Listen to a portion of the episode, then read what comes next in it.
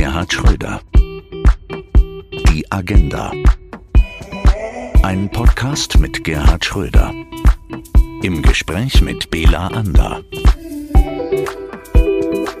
Hallo und herzlich willkommen zu unserem neuen Podcast. Heute ganz aktuell über die US-Wahlen. Und weil es so aktuell ist, klingt dieses Intro ein bisschen blecherner als sonst. Aber gleich im Gespräch mit Gerhard Schröder finden Sie alles wieder in gewohnter Soundqualität. Ja, er hat mehr Stimmen geholt als jeder andere Präsident vor ihm, mehr als Obama, mehr als Bill Clinton und auch mehr als Ronald Reagan. Und doch hat es für Donald Trump nicht gereicht, denn einer hatte mehr Stimmen als er, das ist Joe Biden. Ob sich im Verhältnis zu Amerika jetzt alles wieder zum Besseren wendet, ob wir in unseren Schlafmodus zurückfallen können und ob sich irgendwie von alleine alles regelt oder ob wir doch als Europäer mehr tun müssen, darüber will ich mit Gerd Schröder heute reden. Gerd, Joe Biden hat die amerikanischen Präsidentschaftswahlen gewonnen. Zumindest melden dies die großen amerikanischen Nachrichtensender. Donald Trump will das Ergebnis nicht akzeptieren, hat angekündigt, vor verschiedenen amerikanischen Gerichten dagegen klagen zu wollen. Was meinst du? Ist Trump ein schlechter Verlierer? Er ist ja nicht nur ein schlechter Verlierer, er ist auch ein schlechter Präsident gewesen. Unabhängig jetzt davon, äh, wie sich das Ergebnis äh, im, zum Schluss einstellt, äh, wird deutlich, dass Trump jedenfalls das transatlantische Verhältnis schwer beschädigt hat. Und das wird auch so leicht nicht wieder reparierbar sein. Und im Übrigen, seine Runde mit den Klagen quer durch ganz Amerika zeigt nicht nur, dass er ein schlechter Verlierer ist, sondern zeigt vor allen Dingen, dass er keine Scheu hat, äh, auch an die Grundfesten der amerikanischen Demokratie, so wie wir sie kennen und respektiert und geschätzt haben, Hand anzulegen. Es ist wirklich jemand, der wie ein Elefant im Porzellanladen äh, durch äh, Amerika, aber eben auch durch die Weltgeschichte, wenn man so will, getrampt ist. In Amerika gab es in dem Moment, als die Verkündung quasi offiziell war über den Sieg von Joe Biden, Hubkonzerte, Menschen lagen sich in den Armen. Ein schwarzer Reporter ist äh, bei CNN sogar in Tränen ausgebrochen, als er gesagt hat, was das für ihn bedeutet, jetzt mit weniger Angst äh, vor Rassismus äh, in die in die Supermärkte gehen zu können für sich und seine Kinder. Kannst du nachvollziehen, dass da so ein quasi eine Eruption jetzt stattfindet zugunsten von jemandem, der ja auch schon sehr, sehr lange im politischen Geschäft ist? Ich kann das schwer nachvollziehen, weil wir haben ja in Deutschland nicht diese Situation. Bei allen Auseinandersetzungen, die es auch hier gibt äh, und die auch schwieriger werden, wenn ich an die AfD und das, was auf der rechten Seite sich äh, neu formiert, denke, gibt es dieses Freund-Feind-Denken äh, in Deutschland jedenfalls bisher nicht. Und die demokratischen Parteien tun gut daran, dafür zu sorgen, dass das hier auch nicht stattfindet. Denn diejenigen auf der anderen Seite der Politik sind Gegner, dürfen aber nicht zu Feinden erklärt werden. Und das ist der fundamentale Unterschied zwischen dem, was hier geschieht in Deutschland und dem, was Trump versucht hat. Er hat Feinderklärungen an die andere Seite abgegeben und hört ganz offenkundig damit nicht auf. Es ist eine Tragödie, nicht nur für Amerika, auch für Teile der Welt. Joe Biden hat gewonnen, Donald Trump klagt dagegen. Du sagst es, auch wenn wir nicht mit absoluter Sicherheit dort voraussagen können, wer die nächsten vier Jahre Präsident der USA sein wird, so können wir mit Sicherheit sagen, dass viele glauben, im Verhältnis zu Deutschland und Europa äh, wird sich von den USA aus erheblich vieles verändern, verbessern. Ist das wirklich so? Ich habe da meine Zweifel. Denn das, was Trump repräsentiert, ist großer Teil der amerikanischen Gesellschaft geworden. Und äh, über diese Veränderungen in der amerikanischen Gesellschaft wird auch ein Präsident Biden nicht einfach hinwegsehen können. Das betrifft zum Beispiel das Verhältnis zu Russland, das betrifft das Verhältnis zu China vor allen Dingen. Ich hoffe nur, äh, dass ähm, das, Verhältnis, das transatlantische Verhältnis auch von der amerikanischen Seite her äh, wieder etwas äh, besser gestaltet wird, als das in der Vergangenheit, übrigens nicht nur unter Trump, das begann schon unter Obama in der Vergangenheit gewesen ist. Sicherlich wird der Stil eleganter sein, aber das Selbstbewusstsein Amerikas, äh, auch das übertriebene Selbstbewusstsein in ökonomischen Fragen wird auch ein Präsident äh, Biden nicht einfach beiseite schieben können. Also der Stil wird ein anderer. Der Kern der Politik da habe ich meine Zweifel, denn die Hinwendung in den äh, pazifischen Raum, also insbesondere in den indopazifischen Raum äh, Amerikas, ist nicht erst unter Trump vonstatten gegangen. Und damit einher ging ja, naja, nicht die Zerstörung des transatlantischen Verhältnisses, für die in erster Linie Trump verantwortlich ist, aber schon die Distanz zu Europa. Und die Konsequenz muss doch ganz klar sein. Europa muss selbstbewusster auftreten, muss selbstbewusster werden, äh, auch gegenüber den Freunden und Partnern in Amerika, wenn sie es denn wieder sein wollen. Also wir drücken nicht einfach die Reset-Taste und alles wird wie. Es gibt früher. keine Reset-Taste in der Weltgeschichte nicht, aber in den transatlantischen äh, Verbindungen auch nicht, sondern wir werden uns darauf einstellen müssen, dass Europa nicht nur selbstbewusster, auch eigenständiger werden muss. Wir haben seinerzeit, während ich Kanzler war, damit begonnen, als wir gesagt haben, Irakkrieg machen wir nicht mit. Und äh, wir hatten recht damals und die abschätzigen Bemerkungen von Ramsfeld und anderen über das alte Europa haben wir ja nicht vergessen. Diese relative Unabhängigkeit, die auch in der NATO seinen äh, Platz finden muss von der amerikanischen Vormacht. Es wird immer nur eine relative Unabhängigkeit sein. Die muss aber neu entdeckt und neu gestaltet werden. Du hast auf einer Rede, die du nicht gehalten hast, aber in einer Rede, die du konzipiert hast, ähm, 2005 äh, war es, glaube ich, äh, bei der äh, Sicherheitskonferenz in München, eine bemerkenswerte Rede da, vorgelegt, damals vorgelesen vor dem schon verstorbenen Peter Struck, dem damaligen Verteidigungsminister, in dem du darauf hingewiesen hast, dass die NATO kein Ort mehr des wahren transatlantischen Dialogs ist. Das war damals richtig und das ist jetzt noch mehr richtig. Warum? Man muss ja nicht so weit gehen wie äh, der französische Präsident Macron, der gesagt hat, die NATO sei hirntot. Ja. Aber an seiner Analyse ist vieles richtig, die nämlich ausdrückt, dass wir nach dem Fall der Mauer, nach dem Ende des Kalten Krieges, äh, es versäumt haben, Europas Sicherheit neu zu bewerten, innerhalb der NATO. Ich bin, gehöre nicht zu denjenigen, die sagen, raus da. Aber was wir mal in Brüssel, als Chirac noch Präsident war und Verhofstadt Ministerpräsident in Belgien, was wir dort mal versucht haben, einen eigenständigen Pfeiler Europas innerhalb der NATO aufzubauen, dessen sollte man sich wieder erinnern. Äh, denn eins ist klar, die Forderungen Amerikas an mehr materiellen äh, Unterstützung innerhalb der NATO werden nicht aufhören. Aber damit verbunden muss auch sein, wenn man sie erfüllt, und partiell wird man sie erfüllen müssen, eine eigenständige Rolle politisch äh, in, innerhalb der NATO äh, durch äh, Europa. Und um diese Fragen wird es äh, in den nächsten Monaten, Jahren wohl gehen.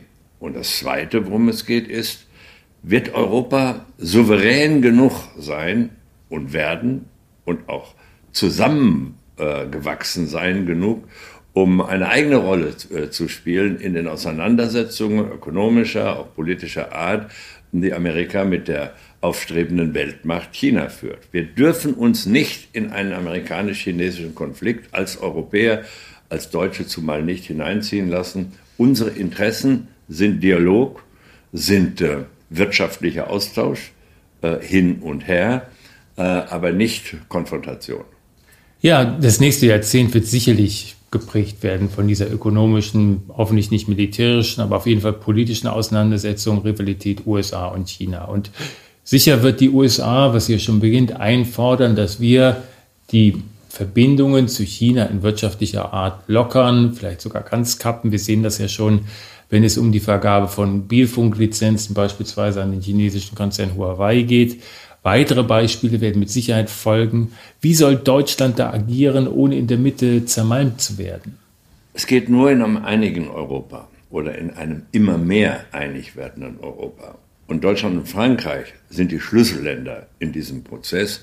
Und deswegen auch in dieser Frage muss ein ganz engen Zusammenschluss zwischen Frankreich und Deutschland innerhalb der EU geben. Noch einmal, die EU muss einiger, integrierter, wie das so schön heißt, werden. Jedenfalls äh, die Staaten, die sich im Euroblock befinden. Äh, darüber hinaus mag es Formen äh, etwas weiterer Zusammenarbeit geben. Das wird notwendig sein. Man wird flexibler werden müssen. Es wird Staaten geben, die Europas Souveränität auch gegenüber China auf der einen Seite, Amerika auf der anderen Seite nicht mitmachen wollen, sollen sie dann auch. Aber der Kern Europas, und das ist Frankreich, wenn man so will, sind die ersten sechs, die sich, die das einige Europa geschaffen haben, denen muss klar sein, dass äh, Europa ökonomisch wie politisch nur eine Rolle spielen kann durch mehr Integration und dadurch, dass man auch deutlich macht, wir sind nicht die Befehlsempfänger amerikanischer Politik, auch und gerade nicht im Verhältnis zu China, nur nebenbei bemerkt, auch und gerade nicht im Verhältnis zu Russland. Jetzt haben wir das schon häufiger gehört, dein Appell auch und es gibt immer ja Bestrebungen. Viele haben ja vielleicht auch so ein bisschen, na, ich will gar nicht sagen gehofft, dass Donald Trump an der Macht bleibt, einfach um diesen Grund ähm, Pfeiler eben in Europa zu stärken, äh, nach dem Motto, wenn Trump weiter so wütet, dann sind wir gezwungen, eine eigenständigere Politik zu entwickeln. Nun kommen wir vielleicht in einen Schlafmodus zurück, wo wir sagen, okay, das wird schon alles gut werden mit Joe Biden an der Seite ähm, und wir müssen uns gar nicht mehr anstrengen. Ich kann mich solcher Diskussionen durchaus äh, erinnern, aber sie sind falsch. Äh, denn äh, eine so gewendete Verelendungstheorie ist äh, natürlich kein hilfreiches Mittel der internationalen Politik. Nein, es ist schon gut, dass Biden gewonnen hat, wenn denn das so bleibt.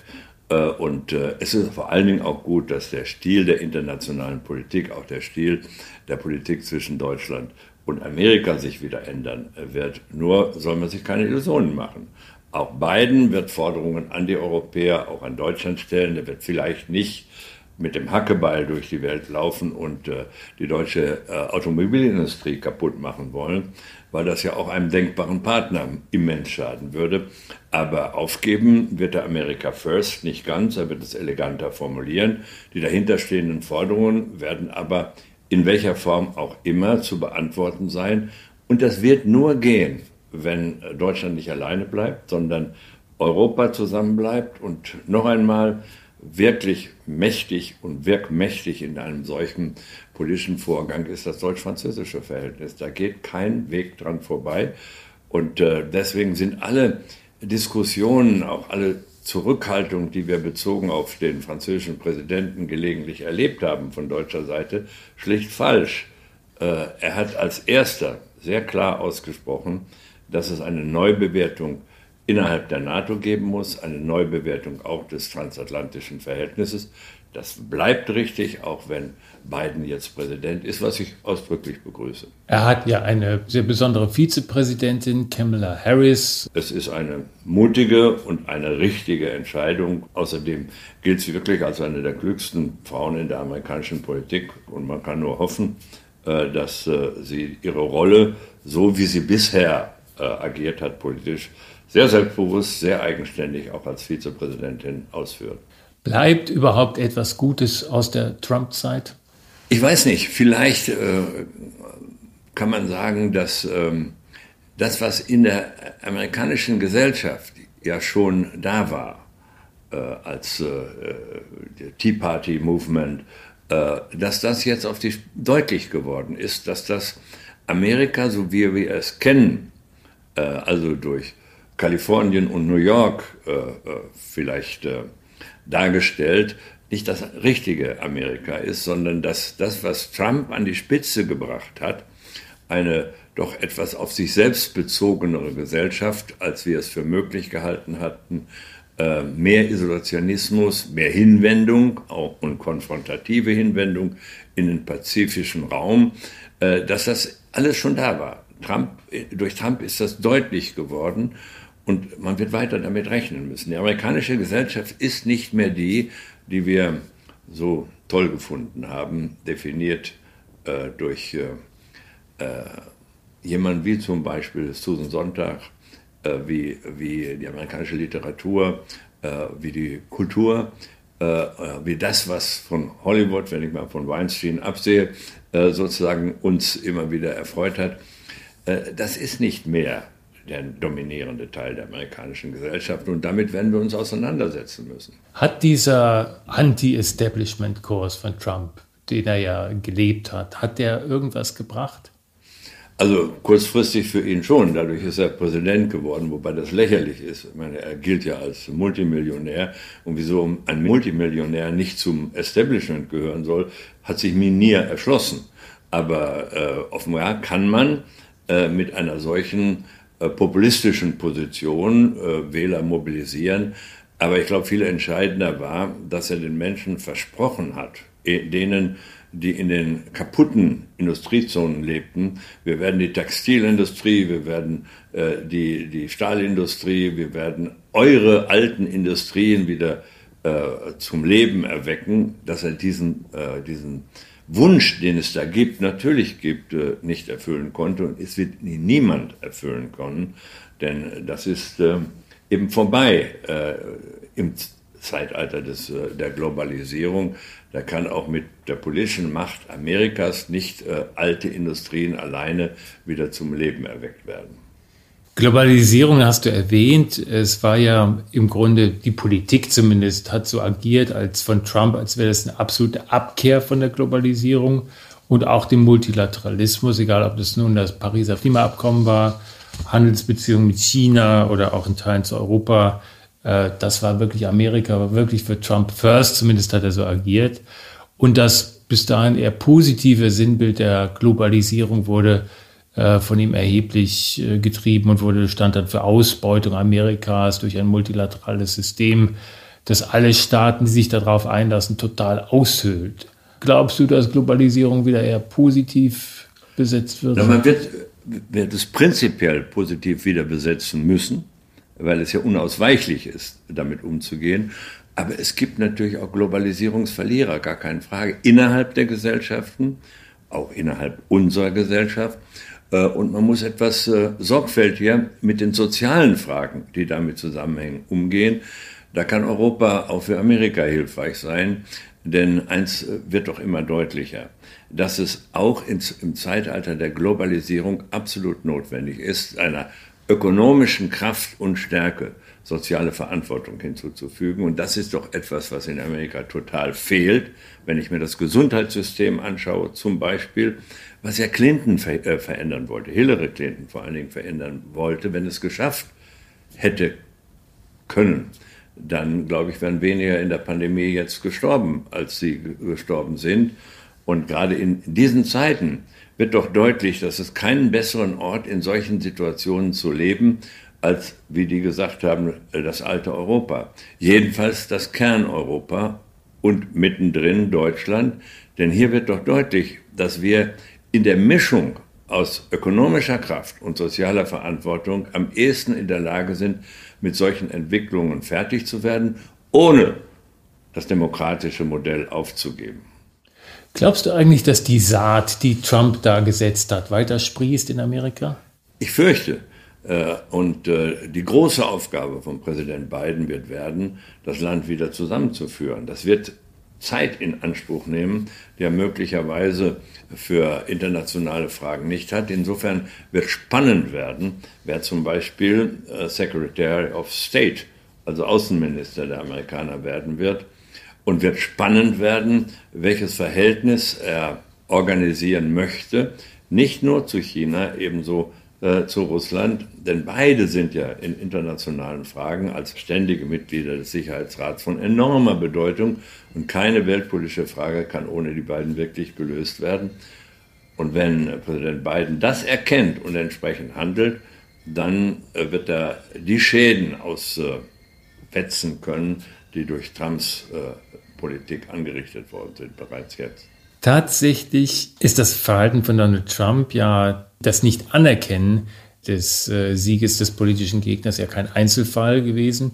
Ich kann mich gut erinnern, damals im Jahre 2000 war es so, wir saßen bei einer Kabinettssitzung, du wolltest rausgehen an einem Mittwoch nach dem Wahldienstag, wolltest den Wahlsieg kommentieren des amerikanischen Präsidenten es gab aber kein Ergebnis. Monatelang, denn damals war der damalige Präsidentschaftskandidat George W. Bush und der Präsidentschaftskandidat, der damalige Vizepräsident Al Gore, in einem Wettbewerb gegeneinander. Und es war nicht klar, lange nicht klar, wer gewonnen hat. Auch das wurde am Ende durch die Gerichte entschieden. Allerdings ging es damals nur um einen Staat, um Florida. Ähm, trotzdem war die Situation nicht so aufgeheizt wie jetzt. Ähm, warum ist das jetzt so viel mehr? Ich glaube, weil beide, äh, sowohl Gore vor allen Dingen, aber auch George W. Bush, ich habe ja mit ihm gearbeitet, Menschen waren, die bei aller Gegensätzlichkeit jedenfalls die Institutionen der amerikanischen Demokratie nicht in Frage gestellt haben, sondern gesagt haben, dies wird eine Auseinandersetzung unter zivilisierten Leuten, ohne dass wir jetzt unsere jeweiligen Wähler oder die radikalsten Teile unserer jeweiligen Wähler aufputschen. Äh, das scheint ein bisschen anders gewesen zu sein in Amerika. Äh, äh, Trumps Hinweis auf die sogenannten Boys. Proud Boys. Proud Boys, ja. ja. haltet euch bereit, das war ja ziemlich klar gesagt, also macht Putz, wenn, wenn das eintritt, was er immer befürchtet hat, was aber nie eingetreten ist, nämlich dass die Wahl manipuliert worden sei. Und von daher glaube ich, ist die Situation neu, auch für Amerika. Aber ich gehe davon aus, dass äh, Präsident Biden gerade in der Innenpolitik, er hat das ja auch mehrfach erklärt, äh, für Versöhnung zwischen oder mehr Versöhnung, eine werden unversöhnlich bleiben, äh, sorgen wird. Und äh, von daher kann man ja nur wünschen, dass das gelingt.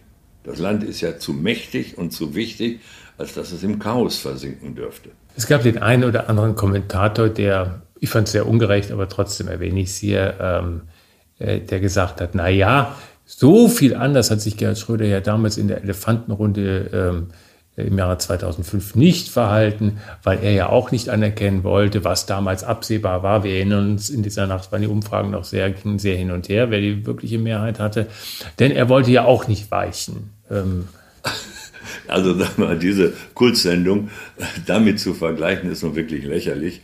Aber das ist ja Pressefreiheit, das zu tun. Äh, und von daher, nein, nein, das war eine andere Situation. Für, mir wäre noch nie eingefallen, äh, auch irgendein, in irgendeinem Wahlkreis zu klagen, um zu, zu erreichen, dass da was kippt. Äh, das war eine, wie damals gesagt wurde, eher eine suboptimale äh, Stellungnahme, aber immerhin ist daraus eine Kultsendung geworden. Das aber zu vergleichen mit dem, was jetzt in Amerika geschieht, ist noch ein bisschen lächerlich. Außerdem stand ja noch eine Nachwahl offen damals in Dresden, auch wenn es schon ein bisschen absehbar war, wohin es gehen würde, aber trotzdem war da ja theoretisch noch was möglich. Ja, Joe Biden wird in zwei Wochen 78, er ist damit zwei Jahre älter als du, also könntest du ja auch noch mal ähm, überlegen, anzutreten? Ich werde ja im nächsten Jahr sogar 77, also so viel älter ist er auch nicht. Aber ich habe keine Neigung, irgendetwas zu machen in der operativen Politik. Äh, mir gefällt das, Politik gelegentlich kommentieren zu dürfen, auch in dem Zusammenhang, wo wir beide das äh, hier machen. Und äh, dass das viele Menschen interessiert, ja. finde ich schon ganz toll und ich freue mich auch darüber und will das dabei auch bleiben. Man bleibt ja, wenn man so lange in der Politik war, das, was man ein Political Animal nennt. Und das soll auch so sein. Aber irgendwelche operativen äh, Funktionen will ich nicht mehr haben. Äh, und äh, wer soll sie mir anbieten? Die CDU wird es nicht tun. Und ich will es auch nicht, dass sie es tut. Bei der SPD habe ich so meine Zweifel. Und äh, die anderen kommen auch nicht in Frage. Also insofern, ich bin mit meiner Rolle äh, als Anwalt, als jemand, der in der Wirtschaft tätig ist, sehr zufrieden und habe überhaupt keine Neigung daran, was zu ändern. Schön, dass du das sagst über deinen Podcast hier, denn du hast mittlerweile mehr als 150.000 Abonnenten äh, und äh, wir haben äh, mehr als... Darüber freue ich mich wirklich. Ich finde es toll und äh, wir sollten es weitermachen bis jedenfalls die Leute sagen, jetzt reicht's. Ja, das tun sie nicht, sondern es kommen immer mehr, mehr dazu, aber sehr, sehr gern. Du hast über, über Deutschland gesprochen, auch in dem Zusammenhang. Siehst du eigentlich auch, dass das, was ähm, Trump in Amerika da gesetzt hat an ja, Ressentiments, aber auch an Populismus in dieser Form, dass das auch in Deutschland äh, um sich greift, Früchte trägt, wenn du ins Politische guckst? Nein, ich glaube, dass wir weit ziviler miteinander umgehen. Wie gesagt, die Ausreißer bei der AfD und äh, was sich dahinter versammelt hat, äh, ob bewusst oder unbewusst, mit dem muss eine demokratische Regierung leben können. Und äh, die Demokratie in Deutschland ist so gefestigt, davon bin ich fest überzeugt, äh, dass das auch möglich ist und ähm, dass man durchaus die Hoffnung haben kann, äh, dass äh, diese Kräfte so ein bisschen ähm, naja, die schlechten Einsprengsel der Zeitgeschichte sind. Damit muss Demokratie leben können und wird in Deutschland auch damit leben. Jetzt ist jemand wie Donald Trump ja Präsident gewesen, helfende Hände links, helfende Hände rechts. George W. Bush ist mal gefragt worden in einer Talkshow nach seinem Ausscheiden aus dem Amt, wie das denn ist. Und er hat gesagt, ja, du fährst mit 200 Stundenkilometer jeden Tag, jede Minute, links helfende Hände, rechts helfende Hände und im nächsten Moment heißt es, geh und hol dir deinen Kaffee selbst. Na, ganz so ist es auch nicht. Also weder ist es in Deutschland so, noch erst recht in Amerika ist es so. Äh, und äh, äh, es ist auch übrigens ganz schön, äh, in einen Beruf, den man gern gehabt hat, wie bei mir als Rechtsanwalt, zurückkehren zu können. Was mich ja zu der Mahnung an jüngere Leute bringt, macht erst einen ordentlichen Job und dann steigt in die Politik ein.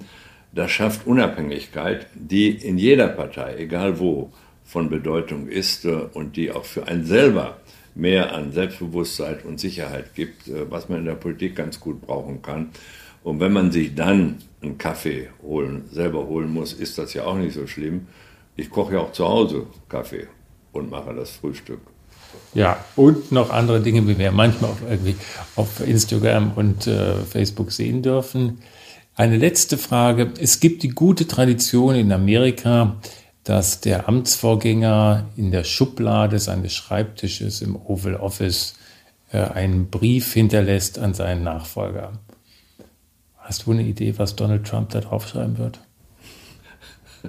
Nein, die Idee habe ich wirklich nicht. Ich glaube, er wird keinen Brief hinterlassen, weil er, äh, äh, glaube ich, so sauer gegenüber dem amerikanischen Volk ist, das ihn abgewählt hat, äh, dass er äh, innerlich gar nicht in der Lage ist, äh, einen vernünftigen Rat an seinen Nachfolger zu geben. Er hat ja im Grunde äh, äh, das politische Band, was in einer Demokratie verbinden muss, immer wieder zerschnitten. Und insofern ich, kann ich Herrn, Herrn Präsidenten Biden auch nicht wünschen, dass er in der Schublade nachguckt. Gerhard Schröder, wir danken für dieses wunderbare Gespräch. Bitteschön. Folgen Sie Gerhard Schröder auch auf seiner Social-Media-Plattform bei LinkedIn mit aktuellen Beiträgen und Kommentaren. Wir hören uns wieder in zwei Wochen. Bis dahin, halten Sie durch und bleiben Sie gesund. Ihr Bela Ander. Gerhard Schröder. Die Agenda. Eine Produktion von ABC Communication.